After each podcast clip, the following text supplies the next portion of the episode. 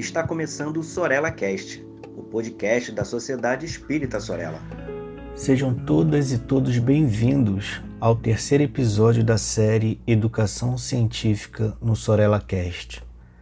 Me chamo Elton Rodrigues e em nossos primeiros episódios realizamos uma pequena introdução às definições de ciência e comentamos sobre as relações e correlações dessa com o Espiritismo. Nesse terceiro episódio, conversaremos sobre o que é método científico e qual a sua importância para aquilo que imaginamos ser uma pesquisa espírita. O método científico é, basicamente, um conjunto de regras para se realizar uma experiência, com o objetivo de produzir um novo conhecimento, além de corrigir conhecimentos pré-existentes. Essas regras são necessárias justamente para coibir a subjetividade, direcionando a pesquisa para a produção de conhecimentos válidos, em suma, científicos. Pode parecer que existe apenas um método, um caminho para se chegar às conclusões válidas, mas isso não é verdade. Existem variados tipos de métodos científicos, na verdade, seguindo diferentes linhas de procedimento. Então, o pesquisador pode tomar diferentes caminhos para realizar um trabalho verdadeiramente preciso. Então, como exemplo, temos o método indutivo.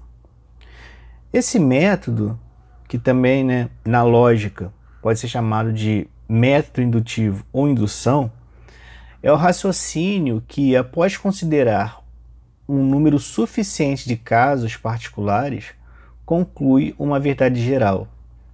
A indução, ao contrário da dedução, parte de dados particulares da experiência sensível. De acordo com o indutivista, a ciência começa com a observação. A observação, por sua vez, fornece uma base segura sobre o qual o conhecimento científico pode ser construído. E o conhecimento científico é obtido a partir de proposições de observação por indução. Afirmações a respeito da construção do conhecimento rigorosas, como esta, sofrem de dificuldade quanto à sua validade, como demonstra o problema da indução. Esse método é um método típico das ciências naturais. Também pode aparecer na matemática através da estatística, utilizando como exemplo a enumeração. Trata-se então né, de um raciocínio indutivo baseado na contagem.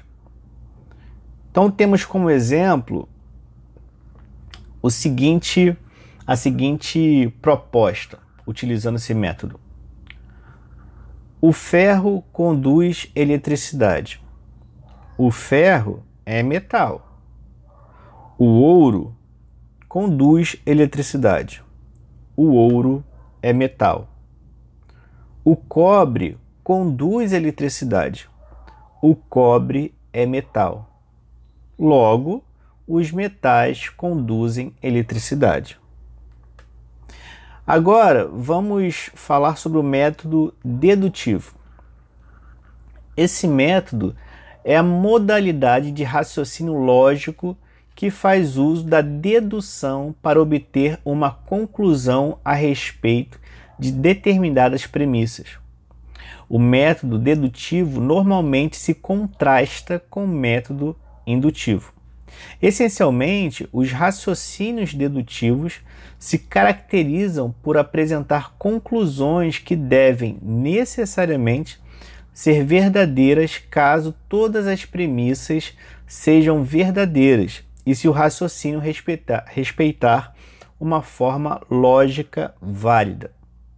Partindo de princípios reconhecidos como verdadeiros, uma premissa maior, o pesquisador estabelece relações com uma segunda proposição, premissa menor, para partir de raciocínio lógico chegar à verdade daquilo que propõe, que seria a conclusão. Então, como exemplos desse método, temos: todos os homens são mortais. Sócrates é um homem. Portanto, Sócrates é mortal. Então, esse é um exemplo simples do método dedutivo. Temos também o método conhecido como histórico dialético. Esse tipo de método considera o constante movimento dos fenômenos históricos e sociais. Segundo o trabalho de Prodanov Freitas, de 2013, o conceito de dialética atingiu seu auge com Hegel, depois reformulado por Marx. Esse método, então, busca interpretar a realidade partindo do pressuposto de que todos os fenômenos apresentam características contraditórias, organicamente unidas e indissolúveis.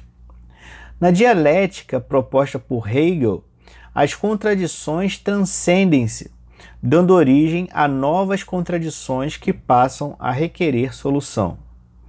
Empregado em pesquisas qualitativas, é um método de interpretação dinâmica e totalizante da realidade, pois considera que os fatos não podem ser relevados fora de um contexto social, político, econômico. Em síntese, o método dialético ou histórico dialético parte da premissa de que na natureza tudo se relaciona, transforma-se e há sempre uma contradição inerente a cada fenômeno. Nesse tipo de método, para conhecer determinado fenômeno ou objeto, o pesquisador ou pesquisadora precisa estudá-lo em todos os seus aspectos, suas relações e conexões, sem tratar o conhecimento como algo rígido, já que tudo no mundo está sempre em constante movimento ou mudança. Já o método hipotético dedutivo consiste na construção de conjecturas, ou seja, premissas com alta probabilidade e que a construção seja similar, baseada nas hipóteses, isto é, caso as hipóteses sejam verdadeiras, as conjecturas também serão. Por isso, as hipóteses devem ser submetidas a testes, os mais diversos possíveis. A crítica intersubjetiva, ao controle mútuo pela discussão crítica, à publicidade, sujeitando o assunto a novas críticas. Então, por exemplo, os artigos acadêmicos, e ao confronto com os fatos, para verificar quais são as hipóteses que persistem como válidas, resistindo às tentativas de falseamento, sem o que seriam refutadas. É um método com consequências que levam a um grau de certeza igual ao das hipóteses iniciais. Assim, o conhecimento absolutamente certo e demonstrável é dependente do grau de certeza da hipótese.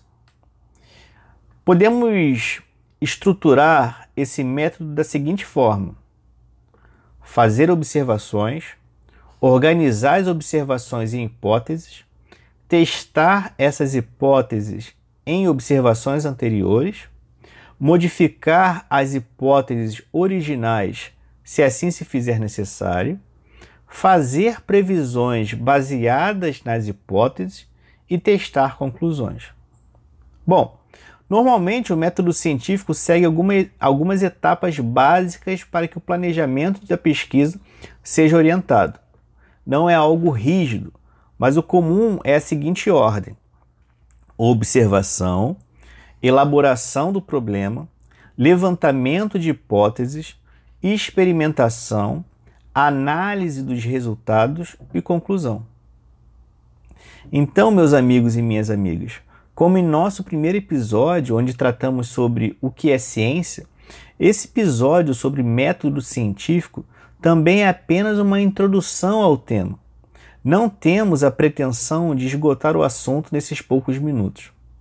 Dessa forma, incentivamos aos prezados e prezadas ouvintes a busca por maiores informações sobre os diversos métodos científicos.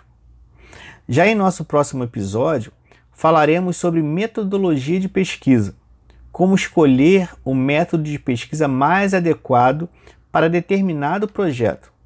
E traremos um estudo de caso para que o episódio fique mais claro, partindo do mais abstrato e indo para mais próximo da prática.